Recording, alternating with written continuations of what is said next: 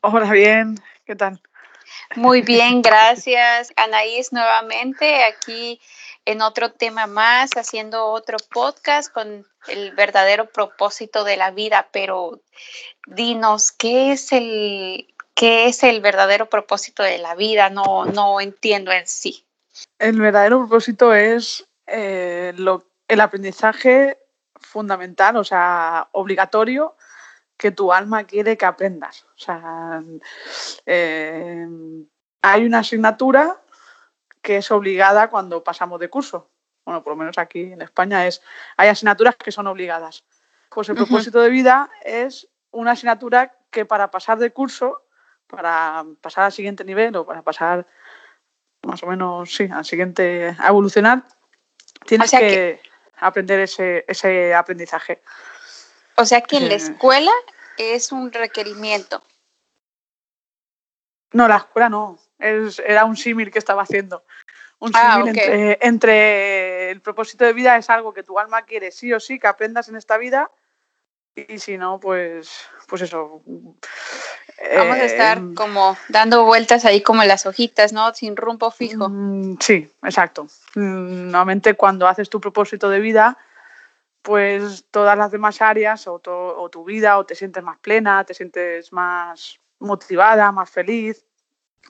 Y cuando no lo haces, pues la vida es como que te va bloqueando todo, te va dando empujones para que vayas por el camino para que hagas tu propósito. Claro, que nosotros tenemos libre albedrío y podemos no ir por ese camino, pero claro, entonces la vida te dice, vale, mm, pues no lo estás haciendo bien, pues tampoco te vamos a premiar o no te vamos a, por así decirlo, más o menos. ¿Y cómo, cómo saber? Por ejemplo, hay muchas personas que encuentran un trabajo y se sienten súper cómodos y relacionan el propósito de la vida con la profesión o la vocación. Sí, esto es lo que yo he visto muchos, sobre todo los coaches, lo he visto mucho que esto de busca tu propósito de vida y lo enfocan a la vocación. Eh, la, vocación es un área de nuestra vida. O sea, el trabajo y la vocación es un área de esa vida. Y a lo mejor eh, no tiene nada que ver con nuestro propósito. A lo mejor el propósito justamente es el contrario, la familia, el colectivo, que es la contra. Mm. En la astrología, ¿eh? yo hablo porque yo me baso en la astrología, hay más herramientas, siempre hay muchas herramientas y cada uno, pero para mí la más concreta, la más eficaz para este fin es la astrología. Porque donde esté el nodo norte, o sea, donde esté un signo de la astrología, que es el nodo norte, eh, es donde está tu propósito de vida. Más o menos, mm, sí. Y no tiene nada que ver con la vocación. O sea, no tiene.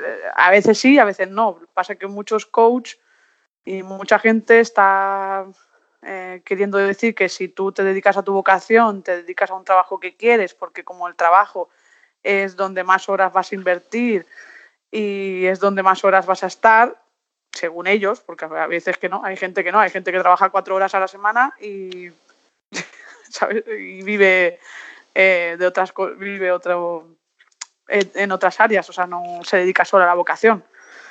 Sino que tiene otras fuentes de entradas. Claro, a lo mejor hay gente que no. Eh, claro, entonces estos coaches nos dicen, trabaja en algo que te gusta y entonces ese sea tu propósito de vida. No. O el talento que vienes a. o un talento tuyo lo tienen como un propósito de vida. Tampoco. no oh, tiene nada que ver. No, ¿qué? Entonces el talento que lo que encontramos ese no es el propósito de vida. No, no es, el, no, no es el propósito de vida. Los talentos o los...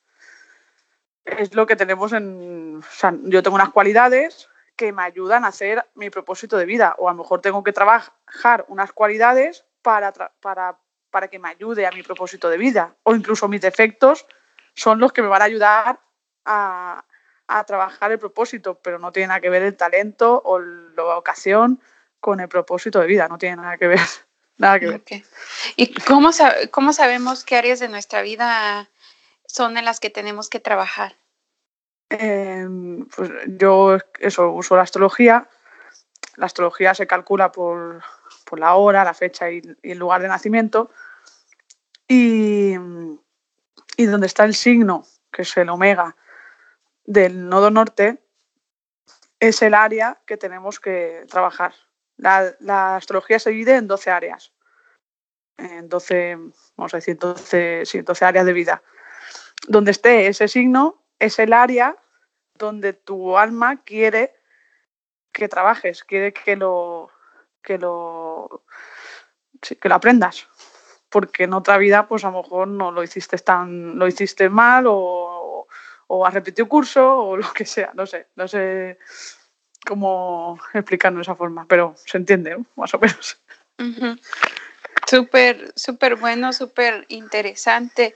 Y, ¿Y cuánto tiempo, o sea, como una persona que, que está pensando, que está enfocada en solamente vivir, pero se olvida de si está haciendo lo correcto, si no está haciendo lo correcto, solamente hace las cosas viviendo el día al día, mm. Sin pensar en, en, un mañana, sin tener un, un, propósito. ¿Qué le dices a ese tipo de personas? A ver, en, en principio la vida ya nos, lo que te decía que ya nos marca un camino. O sea, si tú, aunque tú estés un poco inconsciente, aunque tú vayas un poco inconsciente, o sea, un piloto automático por la vida, eh, el alma te va como dirigiendo a tu nodo norte. Lo que pasa que a nosotros eh, nos gusta nuestro nodo sur, o sea, lo que veníamos de antes, de la anterior vida, que es la uh -huh. contra. Uh -huh. Entonces, que para, inconscientemente siempre nos vamos al nodo sur porque es lo que nos gusta, lo que nos sentimos eh, más más cómodos. Entonces, claro, nuestra alma nos pone situaciones en nuestra vida para que trabajemos en Nodo Norte. Pues, eh, por ejemplo, en el, el, ejemplo que puse en un artículo es de Steve Jobs. Eh, Steve Jobs justamente tiene como nodo sur, que es lo que ya sabe hacer, tener éxito, trabajar de su vocación, eh, montar empresas, ser un empresario de éxitos. Está Ajá. claro que Steve Jobs fue un gran, un gran empresario pero no Así venía es. eso. Claro, venía a la contra, venía al opuesto, que era la familia, eh, pues su hija, que si la gente ha leído su biografía, él la negó, él negó, pues no formaba parte de ningún colectivo porque también era adoptado, no, no se sentía que tenía una familia. Entonces, claro, en los negocios, al principio, cuando era joven, le fue bien, porque él, claro, cuando eres joven aún te permiten hacer tu nodo sur. Pero uh -huh. cuando ya fue mm, siendo mayor, pues claro, le dijo la vida, no, no, no, es que tú no vienes a tener éxito, tú no vienes a, a hacer empresas ni a ser reconocido, tú vienes a trabajar tu familia y vienes a mirar por los tuyos, a formar una familia o a mirar por tu familia. Y entonces, claro, lo echaron de Apple, o sea, lo echaron de su propia empresa que, que él creó. Que, que, que él creó. O sea, y claro, y fue cuando la mejor etapa de su vida eh, fue ese tránsito que él estuvo como desaparecido más o menos, más o menos, y formó su familia. Y fue una de sus mejores etapas. ¿Por qué? Porque él venía no a trabajar su vocación, sino a trabajar el crear un colectivo, una familia. Eso, yo es que pongo un ejemplo de alguien famoso porque es más fácil, sobre, sobre todo Steve Jobs, que, claro, sobre todo Steve Jobs, que creo que se, se entiende, se entiende y se puede ver la biografía y pueden ver el vídeo y pueden ver la película. Sí, no, y ahora en ese tiempo yo creo que es bien reconocido, ¿no? Sí, sí. De todo el mundo, la mayoría de las personas tiene el teléfono, la manzanita ahí atrás, el, el, iPhone, Todo, ¿no? Exacto. Y entonces, cuando él creó esa familia, además ya se le veía incluso mejor, eh, se le veía más sereno, tenía menos cara de enfado, por así decirlo, que se va viendo en las fotos Uh -huh. y, y, aunque él tuviera éxito con 20, 30 años, no era feliz, porque era un infeliz, o sea, no, no era feliz. Pero cuando él creó esa familia, se le veía más relajado, se le veía feliz, se le veía, se le veía bien. Pero claro, la volvió a cagar.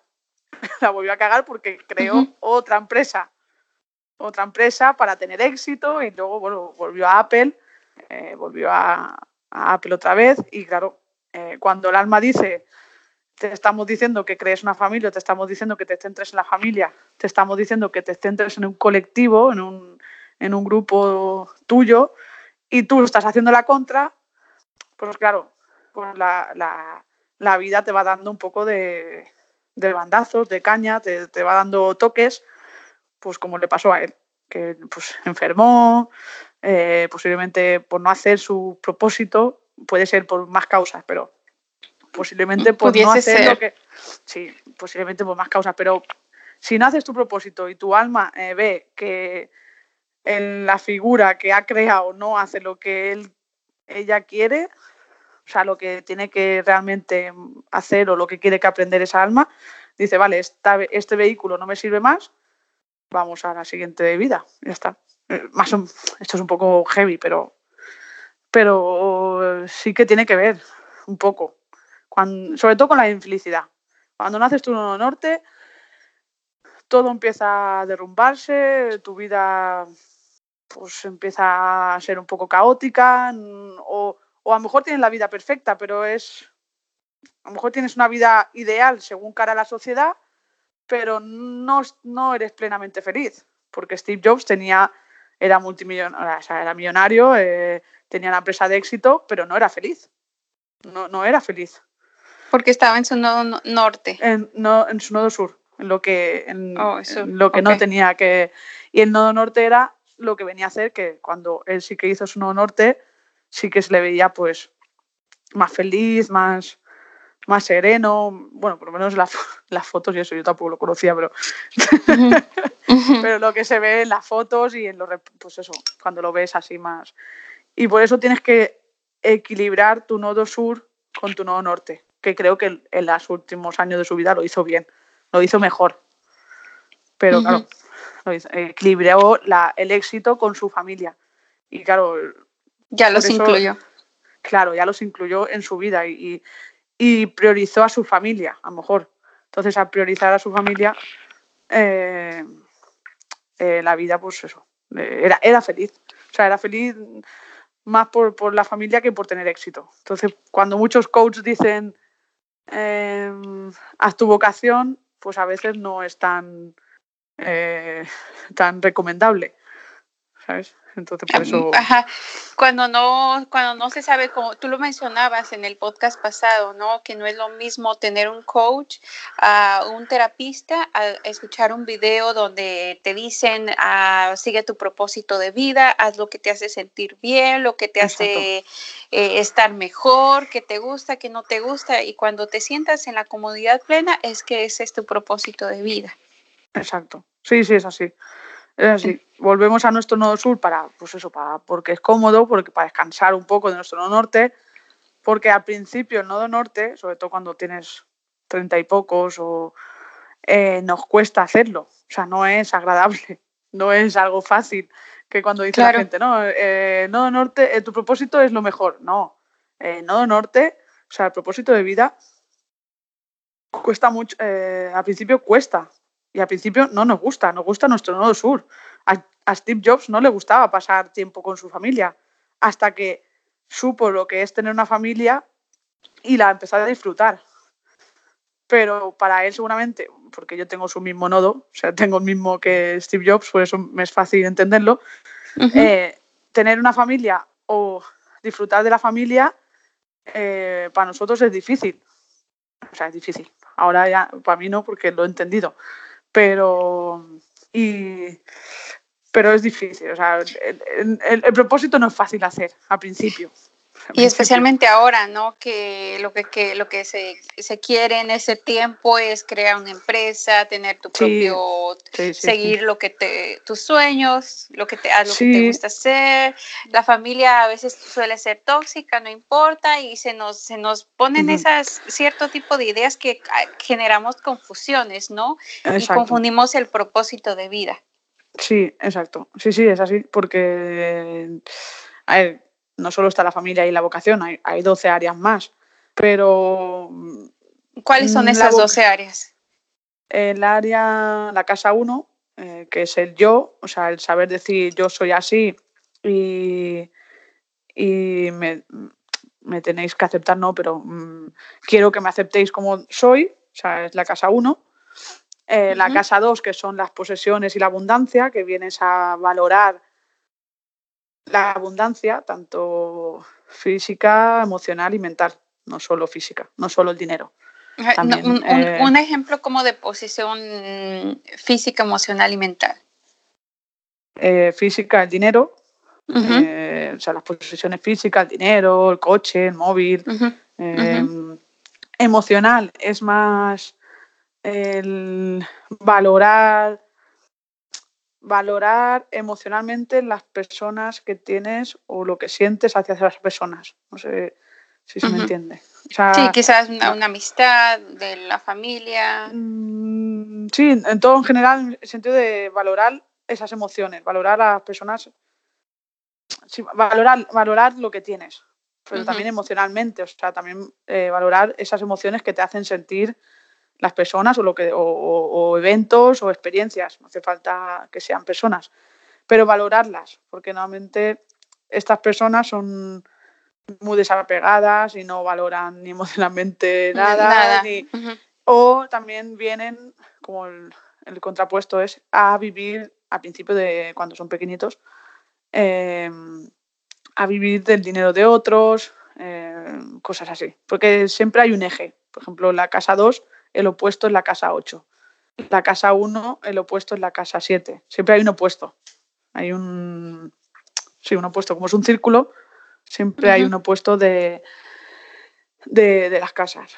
Entonces, la casa 3 es como la comunicación con el colectivo, el aprendizaje básico, como si fuera la escuela, la comunicación pues, de, la gente de tu vecindad, de, de tus hermanos. Y la casa 4 es la familia, que es la que tenía Steve Jobs. la familia, el colectivo también, por ejemplo, no solo la familia, sino a lo mejor también eh, el, barrio o el pueblo, no sé cómo se dice en otros sitios, pero como que cuando sales a la calle, aunque sea el vecino de cuatro calles, os conocéis porque eh, todo el mundo se conoce en, este pueblo, por así decirlo. No sé si me... Sí, también es eso. El 5 es la creatividad, los hijos, la sensualidad, em, el amor propio, el amor propio de, de quererse uno mismo también. La casa 6, el área 6 es el trabajo, el servir a los demás, el servir, pues el trabajo, casi siempre es trabajo. La casa 7 es la pareja, eh, o socios, con la colaboración con el, con el, otro, pero casi siempre es pareja o socios. La casa 8 es la del desapego, em, el dinero de los otros, em, sí, el Estado, aprender un poco pues, el desapegarse de, de, todo eso. La casa 9 es como la filosofía, los viajes largos, porque con los viajes cuando tú viajas a otro sitio, pues casi siempre te abres mentalmente a una cultura y ves cómo funciona otro, otra ciudad, otro, otra, otra cultura. Y entonces, quieras o no, aprendes, eh, tu filosofía de vida cambia. Mm, muchas veces, cuando, tú, cuando viajas y ves eh, otras cosas, pues... Ah, las tradiciones, eh, sí, absolutamente. ¿Y mm. cómo, ¿Cómo trascender los, los, los patrones repetitivos? ¿Cómo trascender los patrones repetitivos? Eh, a ver, esto, sé que este es otro tema. El, los patrones es, a ti se te repite, sí, bueno, sí, se te repite, yo qué sé, eh, no sé, que siempre tienes una pareja un poco, ¿cómo se dice? Mm, eh, lo diré, que siempre tienes una pareja, siempre te parecen parejas que, son un poco más brutos o son un poco más heavy o son un poco más que te imponen cosas y se te repite. Y ¿Eso te refieres o no? Ajá, sí. Sí. Por ejemplo, eh, pues sí, dándote cuenta, siendo consciente de por qué te ponen esas personas delante. y por qué te mol y por, o sea, qué tienes que aprender tú de, la de, de, esa, de esa experiencia. Cuando una cosa es entenderlo, porque yo sí que puedo entender, dice, vale, sí, eh, me ponen esa persona porque no tengo autoestima, porque tengo una autoestima baja y quieren que saque mi yo, quieren que saque, quieren que, mm, que sí, que saque mi yo, que, que, que, que, me imponga un poco más y que sepa poner mis límites. Vale, eso es la teoría, pero si tú tienes la teoría, está muy bien, que yo no digo que no, porque ya es un pasito y seguramente te vendrán eh, eh, parejas eh, un poco más suaves, pero aún así te vendrán parejas que te, mm, jodan un poquito así psicológicamente, no es en plan psicológicamente o, o, quieren que saque tu carácter. Y hasta que no lo hagas de verdad, porque una cosa es saberse la teoría, no desaparecerán esos patrones, no desaparecerá ese tipo de personas. No sé si me... sí, o sea que con el paso del tiempo también, ¿no? Y con la ayuda de, como lo mencionan, eh, otro, otras parejas que están llegando a nuestra vida, estamos aprendiendo y conociéndonos un poquito más. Quizás tenemos cosas que no sabía ni que existían en mí o que yo reaccionaba de esa forma hasta que las estoy viviendo en ese momento y digo, wow, pero yo no sabía que era así tan, que me exaltaba tan rápido, ¿no? Exacto. Entonces, eh, primero ser consciente, eso está claro. Ser consciente de que me está mostrando la vida y por qué me molesta. Porque yo, por ejemplo, mm, yo no era con una pareja, yo era simplemente que me molestaba que, que me dijeran que era mandona. ¿No? Eh, siempre me molestaba, me molestaba, pero tampoco me lo miraba, o sea, pero sí que venían gente que me, siempre me decía, bueno, siempre, no que vinieran todos los días, ¿no? Pero, pero venían gente a veces y me decían que, que eran abandonados, que mandaba, lo que sea. Y claro, a mí me molestaba. Si te molesta es porque algo en ti, mmm, hay algo en ti que no, que no va bien. Entonces un día, pues eh, analizándolo con una amiga, bueno, primero esa amiga me dijo, uy, ¿por qué te molesta? Y dije, no lo sé. Digo, no, no sé por qué me molesta, pero sé que me molesta. Ya fue el primer paso de ser consciente o sea, ser consciente de ello, ¿vale? Hay una cosa que me molesta y se me repite. Luego, el segundo paso fue reflexionarlo en plan de, pero vale, ¿por qué me molesta? O sea, tampoco es algo... Porque yo tenía una creencia de que ser mandona era algo malo. Y mm, tampoco es así, porque hace falta gente que mande, que organice y que, y que para que la actividad o, o lo que sea sea más eficaz porque si nadie manda, eh, esto es un caos. Y si quieren mandar todos, también es un caos.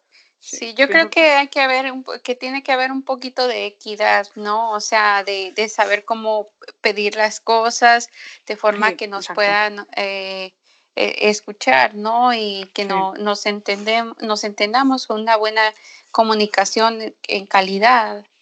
Mm, exacto. Y luego, cuando pasó esto, cuando ya me di cuenta y dije, vale, pues tampoco es nada malo mandar, porque tiene razón, alguien tiene que tomar el, mando como líder, no como dictador. Porque claro, Exactamente. Tengo esa, eh, digo, bueno, pues no pasa nada. Pues un día soy yo, otra, otro día es otra y no, no tiene nada de malo. Desde entonces no apareció nadie que me diga, eres una abandona. Ahí fue cuando ese patrón desapareció, se disolvió.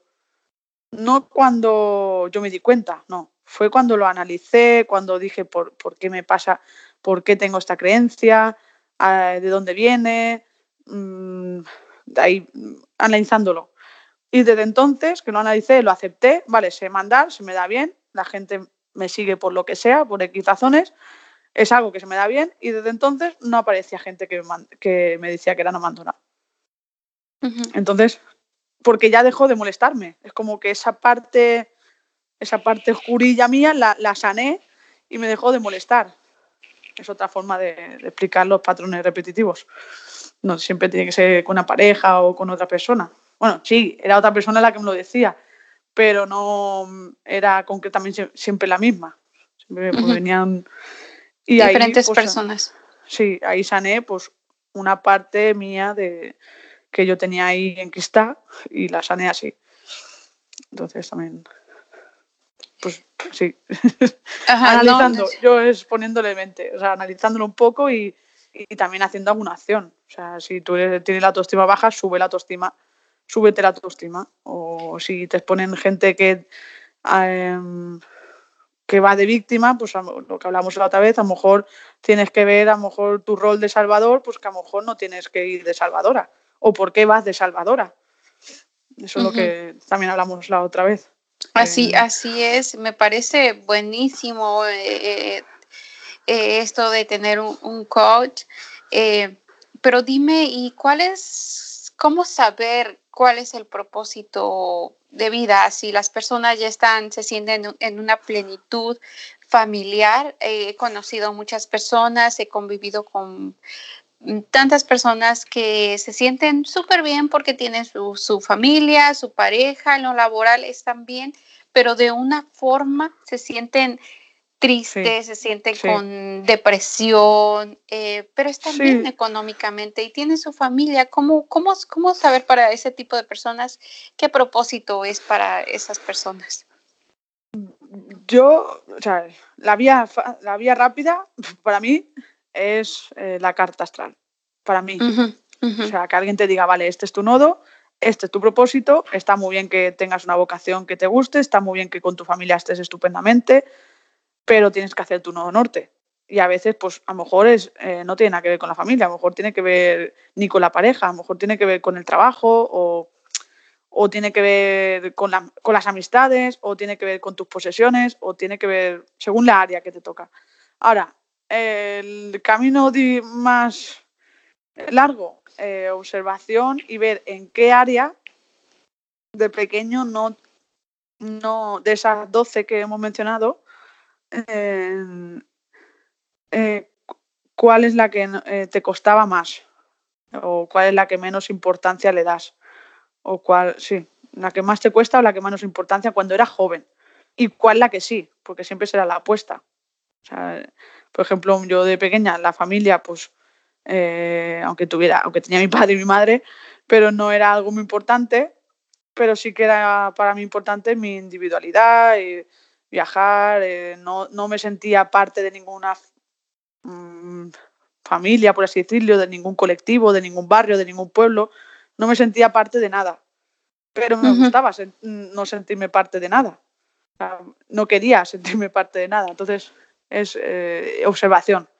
¿Qué área mm, te cuesta más de las 12 de, la de las 12 casas de la astrología? Porque si la familia está bien, la vocación y el trabajo está bien, eh, hay algo en ti que no. Y, hay algo de motivación, de falta de ganas de vida o, o. Sí, no sé cómo explicarlo. Es porque no estás haciendo tu propósito de vida. Es así. Aunque. Y a lo mejor no tiene nada que ver con la familia, a lo mejor en la familia no, o, la vocación. A lo mejor tiene, que, ver con, a lo mejor tiene que ver con, con, con la casa 1, sí, con la casa 1, que es a lo mejor decir yo soy así y aceptarme como soy, o a lo mejor tiene que ver con la casa 12, que es más eh, estar en un, en un mundo estar en el mundo interior, o sea, la casa 12 es el inconsciente, disfrutar de, de ti mismo, de, de tu yo interno. O sea, sí, disfrutar de tu mundo interno, vamos a decirlo, en la meditar, eh, todas estas cosas.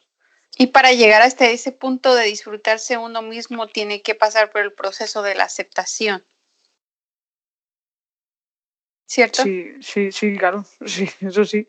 Sí, pero depende del área. O sea, es que depende del área de, de donde tengas tu propósito.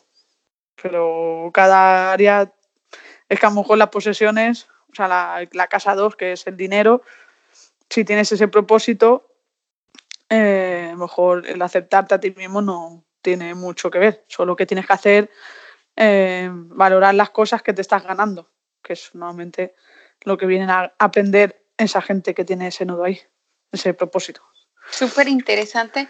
¿Y qué decirles, por ejemplo, a esas personas que, que tenían un apego a esa pareja o, o, a esas personas tan cercanas que ya no están en su vida y tienen una edad de, digamos, 50 años y se sienten que ya están, ya cumplieron en la vida y solamente están esperando la muerte porque sienten que ya no hay nada que hacer, que ya no tienen que un propósito Nada. A ver, a ver, normalmente la astrología, eh, supuestamente estamos aquí hasta los 72. O sea, la vida es hasta los 72.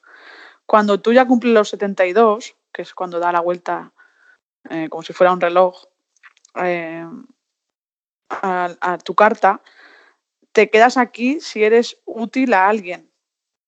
O sea, útil. Si otra persona, porque estés tú, esté aprendiendo, esté aprendiendo de ti. O no sé si me, si me he explicado bien. Sí, por Eh, ejemplo, entonces- lo que lo que estás haciendo entonces- tú, tú estás haciendo coaching, estás dando ayuda a las demás Sí personas o, para por, sí, o por ejemplo, da igual, aquí hay muchos pensionistas en España que su familia están viviendo de su pensión. No, hay muchos. Hay, hay-. Es una situación pues, que es así. Entonces, son útiles, siguen siendo útiles o están ayudando de una forma a, a, una, a, su, a su familia o a alguien. Da igual, no, no hace falta que sea su familia. Es una forma de ayudar también. Eh, aunque no sea, aunque sea material, pero es otra forma de ayudar. O a lo mejor, eh, no sé, a lo mejor la gente mayor también, eh, pues la familia tienen que cuidar a esa persona y a lo mejor esa persona aún está aquí porque tiene que enseñarle a los otros, a, su a la gente que le rodea, a tener paciencia o, o- o a ser más empáticos o lo que sea. Pero siempre nos quedamos, a partir de los 72, nos quedamos porque estamos eh, ya ayudando a otra persona. Supuestamente nuestro propósito lo hemos hecho, o lo deberíamos haber hecho, y, y nuestra alma nos ha dejado, pues, eh, clases particulares, la escuela de verano, por así decirlo, o un máster, o un máster de, de- de la universidad que, que termina en la universidad, pero luego tiene dos o tres años más de máster, pues más o menos así. Entonces, si eres útil a partir de los 72 a alguien, pues, mm, pues te dejan aquí, o sea, te dejan en el plano físico, vamos a decirlo así, vamos a decirlo de, de esa Mm. forma. Qué interesante. Eso Sí. suena muy interesante. Ah, ¿Y qué hay de esos jóvenes que ya, como le mencionas, se graduaron de la universidad y tienen un trabajo o de esos jóvenes que solamente eh, dicen, no, pues tengo trabajo, está bien, gracias a la vida o a Dios, a quien sea, de, tengo trabajo, con eso estoy bien, que son conformistas. Pasan situaciones críticas, pero pues sí, dicen, no, pues lo que venga día a día sin pensar más allá de lo que pueden obtener o de lo que pueden crear. No sé, yo que como no comparto esa filosofía, en el sentido de que eh, sí, tienes tu trabajo, no sé, es que, es que conformista, Ay, de todo aprendes, está claro que la vida de todo, de todo aprendes, pero eh, es mejor coger la iniciativa, o sea, coger tú las riendas de decir, no, yo quiero que mi vida sea así, así, así, así, o, y no me quiero conformar con un trabajo de ocho horas. Oye, que, pero, que cada uno tiene su aprendizaje, que no, no tiene nada Claro. de malo, pero que a lo mejor eh, esa persona, pues la estabilidad es lo que ella necesita, esa persona necesita y, y genial, pero mm, no sé, como creces más saliendo de tu zona de confort, pues la gente que sale, no sale de su zona de confort, pues crece más lentamente. Que sí que es como aprobar la- las asignaturas con un 5. Bueno, aquí sí es con un 5. O sea, como aprobar raspado las asignaturas. No sé si me, si me he explicado. Es como aprobar por los pelos. O sea, pasar de curso, pero por los pelos. Entonces, que a lo mejor ha aprendido lo que tiene que aprender, pero bueno, ha pasado pues, por eso, por, por, por- porque sí, porque yo pienso que saliendo de la zona confort, saliendo de tu, de tu comodidad, es cuando aprendes. Si no Ujú. sales de la zona de confort, pues sí, aprendes, pero no. La vida te va a empujar al final. Es que da igual, es que aunque nosotros queramos eh, estar en nuestra zona de confort, eh, la vida es sabia, o sea, sabe lo que quiere aprender y te va a empujar. Tú puedes, tú tienes tu libre albedrío y eso está claro, que tú tienes libre albedrío, pero eh, al final te empuja. Una, Ujú. una- O sea que decías, de, de, sí o sí, nos guste o no nos guste, tenemos que cerrar como ese ciclo, ¿no? Esa etapa y pasar al nuevo. Y no podemos quedarnos en ese estancados ahí porque yo me imagino que si eso pasa, pues es donde viene, se baja la autoestima, ¿por qué? ¿Dónde está lo que yo tenía? Me siento triste, ahora qué voy a hacer con todo esto, cómo lo voy a hacer. Eh, no, no aceptamos lo que estamos viendo en el presente, lo mencionaste, no valoramos lo que tenemos, a veces nos queremos vivir el futuro, ¿no? De pronto que yo sería súper feliz si tengo un coche último modelo y rojo allá afuera, a, a, simplemente decir, estoy, estoy bien, tengo vida, tengo casa, tengo comida, tengo un coche o tengo la forma de poder transportarme. Sí, eh, está muy bien, que todo el mundo tenemos que sobrevivir y, y, cada uno puede tener las posesiones y las de estas que su vida como él quiere, pero luego cuando tenemos eso y nos, nos enfocamos en que nos haga feliz las cosas exteriores, pues es no, no sirve, o sea, no, no, no te va a ayudar porque luego vas a querer una casa más grande y luego vas a querer unas vacaciones eh, mejores y luego vas a querer un coche mejor y luego vas a... Y siempre vas a buscar la felicidad o el estar, el subidón emocional en algo externo. En la, en la comida hay gente que, que se lo eh, se quieren disfrutar comiendo y que puede disfrutar comiendo, pero no necesitar ese subidón emocional que te da la comida o ese subidón emocional que te hace comprarte el último iPhone o, o ese subidón emocional que te hace comprar eh, un coche nuevo. Entonces también es eh, contraproducente, no es tampoco sano Mm, porque es... Eh, fijas en lo exterior. sí, es solamente tener emocional, ¿no? Mm, bueno, tú si piensas, primero piensas que, que teniendo ese coche vas a estar más feliz, vas a estar más contenta, vas a estar más motivada, vas a estar más... No, cuando tenga este coche haré esto, esto y esto. Eh, o, o, voy a estar mejor. Eh, primero lo piensas, claro, pero luego es, en verdad, es eh, emocional.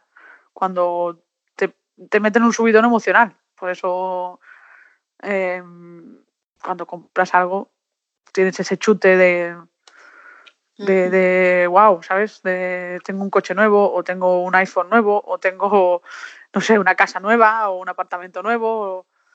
Como los niños, ¿no? Cuando les dan su, su, juguete, están ahí y una vez que lo tienen ya, no, les, ya no les importa. Exacto, hasta el siguiente subidón emocional que es otro juguete. Ajá, así es. O, o, lo podemos de, de, este otro punto también, como las drogas, ¿no? Las personas que se ponen ese, ese, esa, esa droga, sienten ese éxtasis, ¿no? Que los elevan a mm. quién sabe dónde. Pero ¿qué pasa después cuando ya se les pasa el efecto? Otra vez vienen al presente. Claro, por eso es por eso es bueno saber gestionar las emociones. O sea, está bien vivir ese subidón de alegría, está bien porque todo el mundo compramos un coche en nuestra vida o todo el mundo compramos a lo mejor una casa en nuestra vida.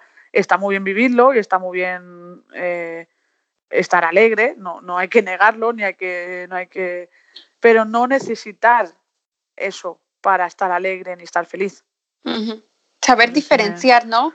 Lo que necesitamos y lo que queremos. Quizás queremos ese coche que X o queremos ciertas cosas, pero no las necesitamos. Exacto. Una cosa, yo siempre lo digo con apetecer.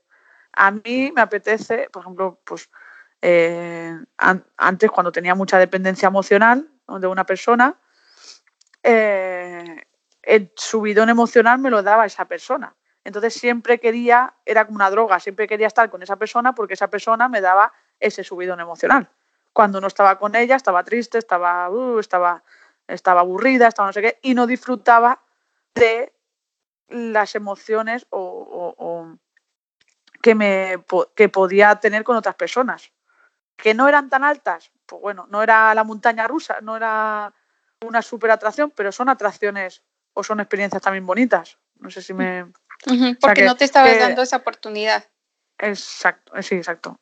Sí, exacto, porque yo era, eh, tenía el subidón con esa persona entonces siempre querías dar esa persona. Es como, eh, no sé, es que con la comida también es muy fácil. Eh, tu plato favorito te da ese chute de, emoción y luego cuando te ponen otro plato, pues no, no lo disfrutas. Porque tú siempre quieres el plato que, que te gusta, que al final lo estás bloqueando. O sea, al final de tanto comerte el mismo plato, también lo terminas aborreciendo, que es lo que nos pasa con las parejas. Exactamente. Tanto, eh, bloqueas la relación, bloqueas, bloqueas, va mal, empieza a ir mal la relación, empieza a estancarse, empieza pues, no a, ser, a no ser bonita. Porque como estás obsesionado, sí, es obsesión o, como, un, como una droga, por así decirlo, entonces tienes que aprender a disfrutar de, sí, de cada momento. Cuando dicen aprender a a vivir el presente es eso también. O sea, vivir y disfrutar de, las personas y del momento que tienes ahora. Pues yo disfruto ahora, eh, disfruto de esta conversación contigo y no estoy pensando en el subidón emocional que me puede dar X persona, ¿sabes? Sino que disfruto ahora, que estoy aquí con mi perro y hablando contigo, y disfruto de, de, vosotros dos, ¿sabes? No, no, no. Y emocionalmente me gusta estar ahora. Que no es un chute eh, de mil por cien, pero me da igual, o sea, mm, por eso que ya no tengo esos subidones y esos bajones, porque he aprendido a equilibrar mis emociones, más o menos. Que no sea siempre estar con esta persona es estar a mil y estar con los demás a cien, sino que he aprendido a que estar a 110, 120, 190, siempre estar un poco eh, equilibrada más o menos. Es, difícil, ¿eh? porque cuando estás en una dependencia emocional es muy difícil. Pero sí, me imagino. Se consigue, se consigue, Pero ¿cómo, cómo conseguirlo? Yo, yo pienso que a veces confundimos lo, la cantidad, ¿no? De que si estamos con esa persona, estamos, mm, queremos mucho más tiempo, mucho más horas, pero mm. de pronto no le damos la calidad al tiempo. No, por eso.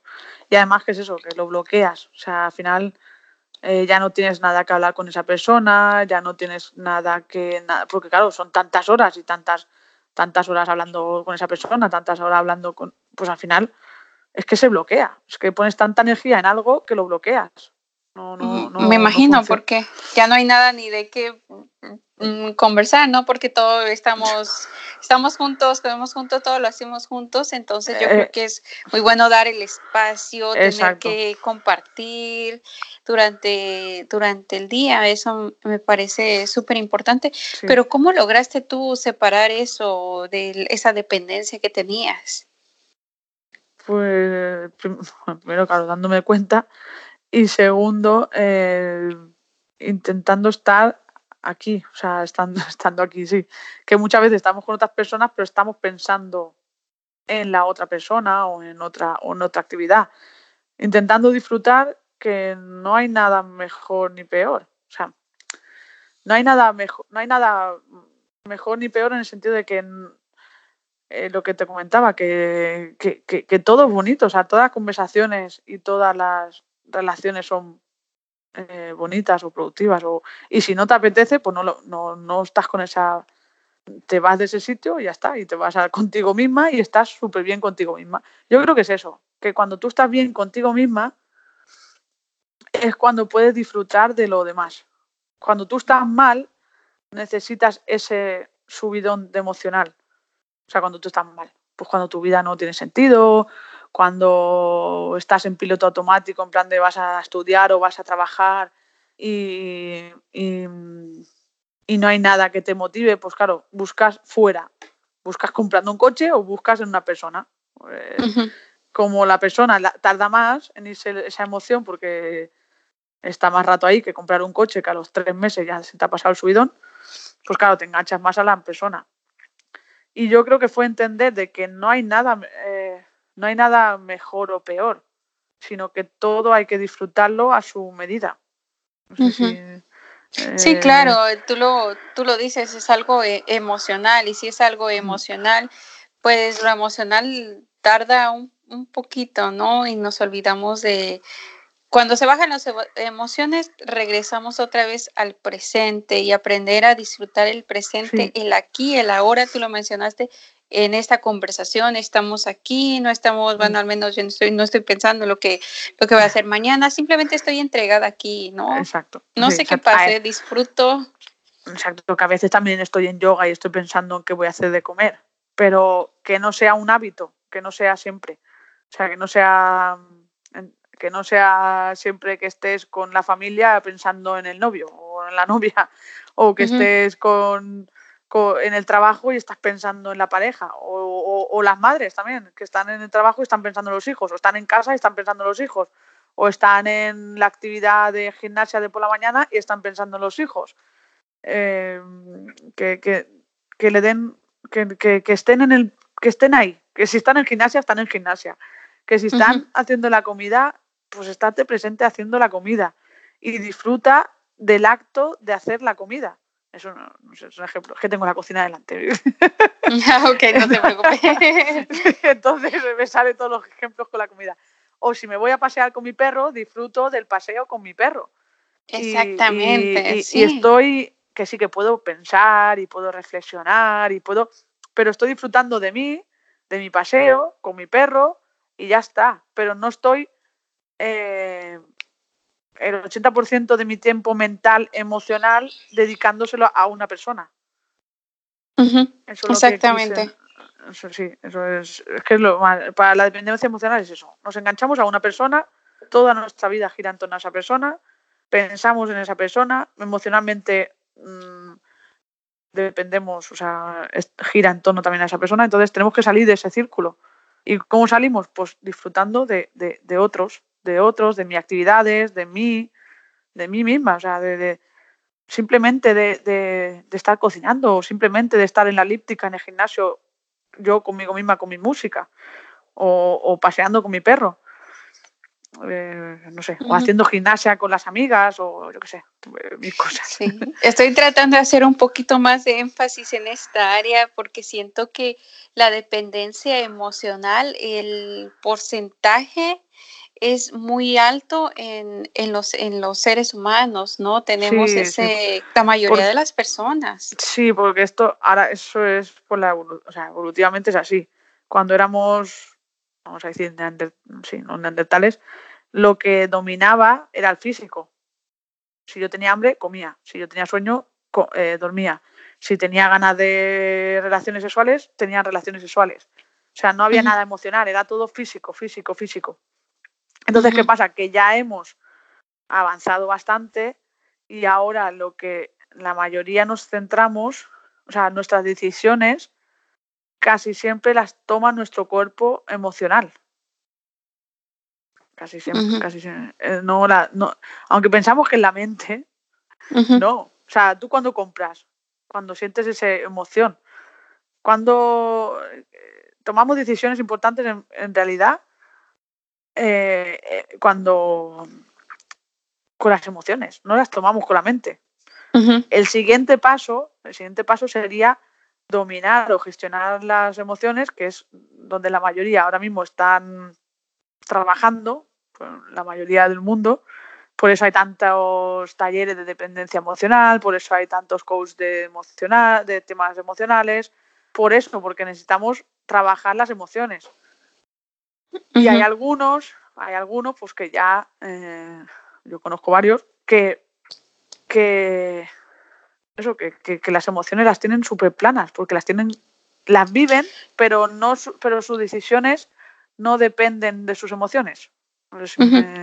Sí, te entiendo. Yo creo que es muy importante conocer y cómo y también lo que lo que trabaja cómo trabaja la mente. Yo la conozco como como mente inconsciente anal, analógica, ¿no?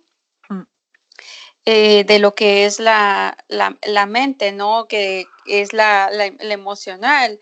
¿No? Mm. Como lo hablamos, ¿no? Que nos dejamos llevar por lo que sin, sin, sin pensarlo, sin, sin, analizarlo, si me conviene, no me conviene, simplemente lo, lo, quiero en el momento. Y después digo, ay, pero ¿para qué lo compré? O lo hubiese comprado. Pero, y si analizamos un poquito más, como la mente inconsciente, que es la que nos, nos, yo creo que deberíamos, o al menos yo pienso que debería de guiarme más por la mente inconsciente, como por ejemplo estamos manejando, estamos pensando, le voy a dar vuelta para allá, voy a ponerle el pie a las, voy a acelerar, lo hacemos de forma inconsciente. Automática, sí. Sí, sí. Sí, entonces sí. y yo creo que de esa forma nos, nos, nos podríamos guiar un poquito mejor o hacer las cosas un poquito mejor. O la mente analógica, ¿no? Que es lo que estamos pensando, estamos analizando.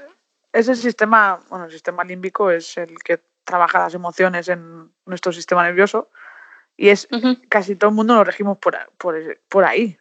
Lo que pasa es que, claro, deberíamos eh, no tomar decisiones con la persona, eh, con la mente, sino razonar en plan de, vale, voy a comprar esto, mm, el ejemplo de la compra, voy a comprar esto, pero necesito esto, esto me va, me va a suponer más gastos de los que yo, por ejemplo, si yo quiero un coche, pero quiero un coche que tenga estas características, quiero, y luego vas al concesionario y te dicen, no, mira, es que este es mejor, no sé qué, no sé cuántos, y, y, no, y claro, nos convencen y emocionalmente nos dicen, es que es mejor, es que no sé qué.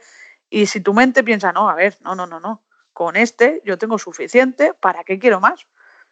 Entonces, casi siempre nos dejamos guiar por las emociones, no, la mayoría, y ves por eso, porque evolutivamente estamos ahora ahí, en el cuerpo emocional, estamos ahí todos trabajando el gestionar, el, el, sí, gestionar las emociones. Por eso hay tanta, tantos talleres y tantos cursos y tantos, que es súper bien, porque tenemos que aprender. Definitivamente hay muchos talleres, muchos cursos, pero la mayoría de las personas que hacen a un video, un libro, pero es súper importante tener un coach, alguien que ah, te esté dirigiendo, que esté trabajando contigo, que te conteste las preguntas, que no solamente lo vea y, ah, tal vez puede ser que yo tenga eso, no, que te lo digan directamente si lo tiene aquí en esta área estás mal eh, en esta nos vamos a enfocar en otra área de tu parte porque estabas confundido y no lo hacemos. Nosotros pensamos que tal vez mm. sí es así porque sí tiene razón porque a veces eh, primero porque no tienes la motivación cuando estás en esa época así un poco más en crisis entonces también un coach pues te anima bueno, más que animarte te apoya y un coach no tiene por qué decirte lo que tienes que hacer. Porque yo, el mío, por ejemplo, bueno, mi coach no, mi profesor o formador, lo que. Eh, él solo respondía a preguntas, pero nunca me, me, ha dicho tienes que hacer esto. Nunca.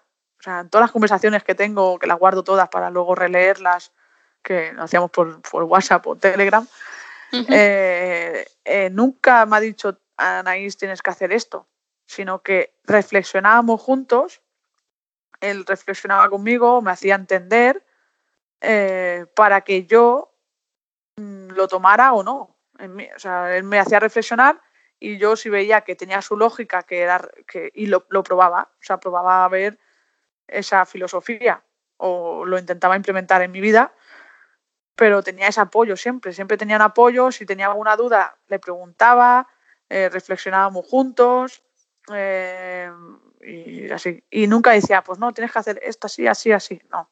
Era en plan de, te daba una reflexión, yo me lo, sí, me, hacía un poco de introspección, me, me, contaba un poco de verdad a mí misma y es cuando tomaba una decisión o tomaba otra o, hacía una cosa o hacía otra. Y ya está. Pero nunca pienso que el coach tenga que decirte, tienes que hacer esto. O sea, te puede dar unas pautas, también es verdad. Pero, yo creo que es es un apoyo enorme de, de, tener una, una, una, una, una idea, ¿no? De cómo trabajar, porque de pronto yo creo que es como el médico. O sea, si estamos pensando, tengo un dolor en el estómago, tal vez me tomo esta pastilla, pero no me ayuda porque no estamos atacando el problema directamente hasta mm. que vamos con el especialista. Exacto, sí, sí, es así. Es así. No, yo, yo, yo pienso lo mismo que la, mucha gente piensa que hay que ir al psicólogo, al terapeuta, al coach cuando estamos mal, pero no tiene por qué así, ser así. Yo estoy bien y yo a mi profesor, los, mi profesor, formador o, eh, o asesor, lo sigo teniendo ahí. O sea, o sea, está ahí todavía. No, no, no lo voy a quitar de mi vida porque porque aunque yo esté bien, siempre hay cosas que mejorar. Claro. Si me- Entonces, Sí, claro, es.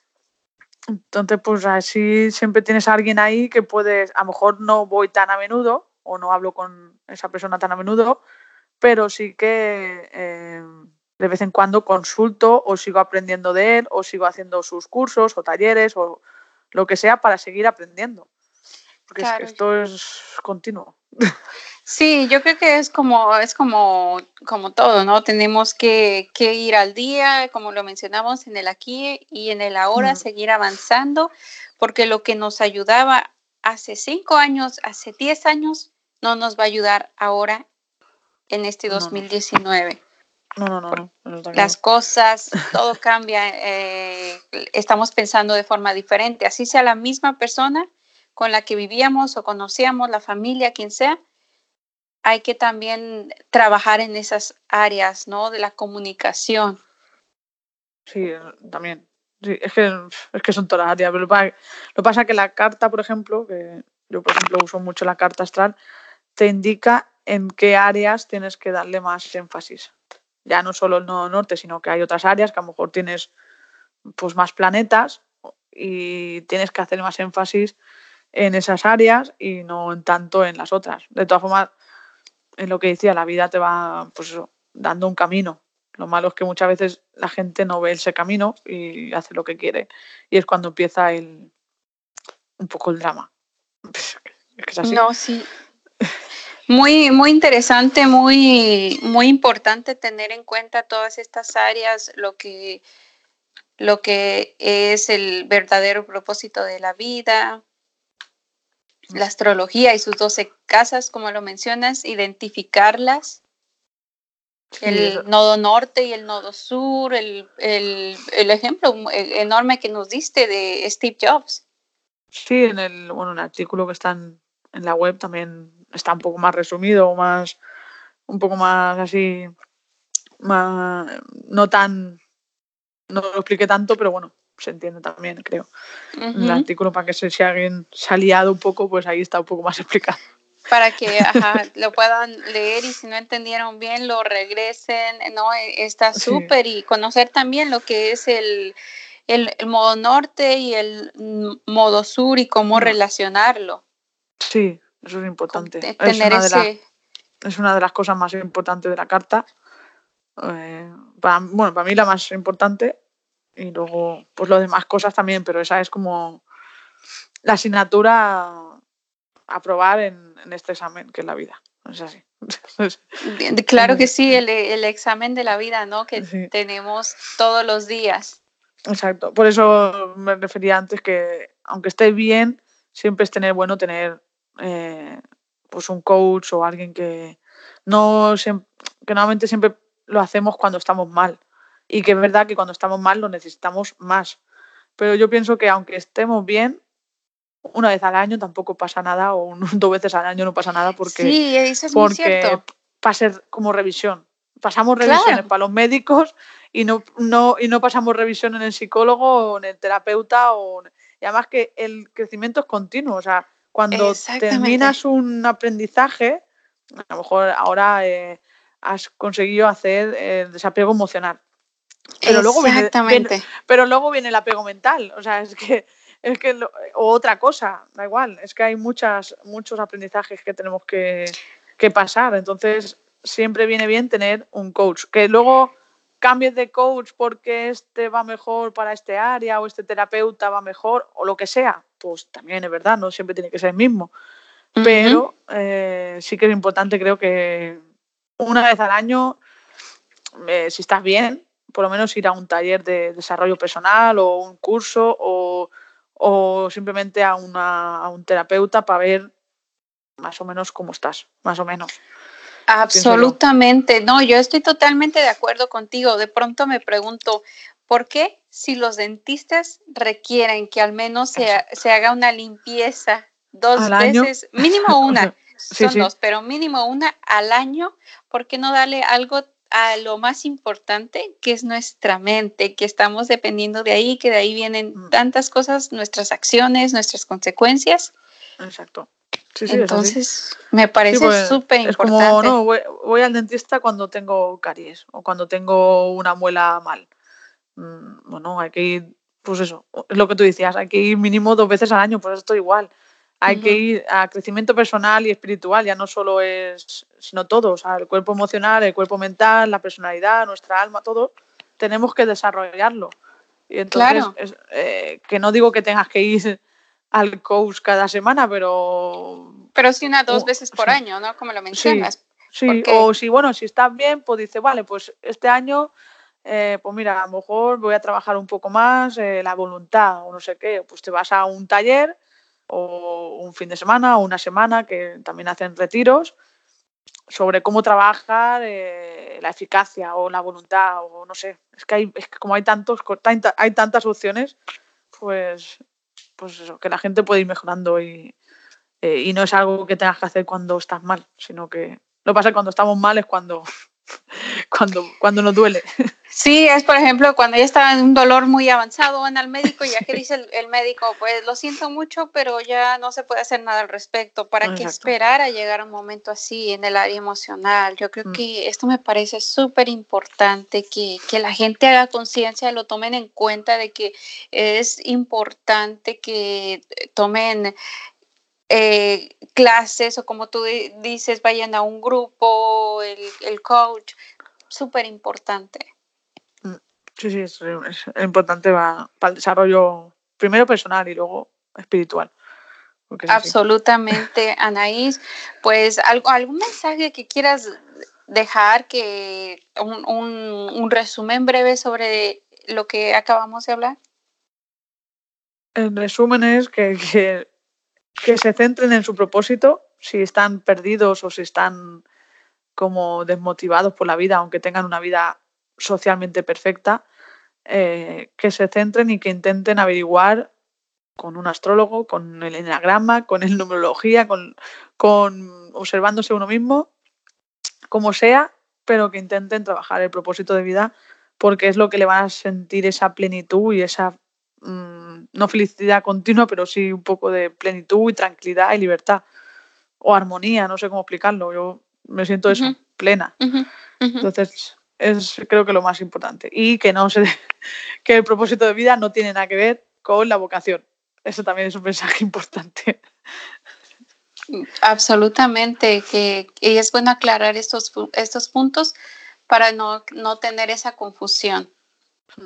Sí, sí. Pues Absolutamente. Pues muchas gracias. si ya, bueno, si tienen alguna duda o una pregunta más, pero que se vayan a, tu sitio web, ah, este, muy, muy importante, ¿no? En, tu Instagram o tu Facebook. Sí, en Facebook voy colgando cosas, en Instagram también, en, la web pues también voy colgando algún, eh, algún artículo y ahora quiero hacer un canal de YouTube porque pienso que el vídeo eh, la verdad es que llega más que un artículo y, la, y la gente, fíjate que la gente está, está muy agradecida, está personas, he recibido mensajes, una llamada en, en, en específico que eh, su, su, forma de pensar la cambió después de haber escuchado el podcast pasado. Entonces, cuando se quiso ya suscribir, ya era demasiado tarde, ya había cerrado entonces, este, espera que hagas ah, otro, otro taller. Otro taller en el futuro. Sí, haremos otro. Hoy hemos terminado este, el que, que empecé cuando hice el, el primer podcast. Eh, hoy lo hemos terminado y, y, bien, yo, a ver, sí que es verdad que es un taller de introspección, entonces yo pienso que es más lento que otros talleres. O sea, introspección en el sentido que hay una fase que tienes que hacer un poco de introspección y no lo puedes hacer en dos días. Por eso yo les di los ejercicios, eh, el acompañamiento durante estas dos semanas o semana y media. Y, pero claro, ahora ya están ellos, en ellas, sobre todo casi todas mujeres, eh, seguir haciendo un poco de introspección y hacer los ejercicios poco a poco y aplicarlo en su vida. Que espero que le haya servido a la mayoría y, ya veremos. Pues, ojalá que sí. Pues muchísimas gracias, Anaís, y que tengas una excelente noche y tarde aquí. Vale, muchas gracias. Muchas gracias por el, por la, por el podcast. Gracias a ti. Hasta luego. hasta luego. Chao, chao.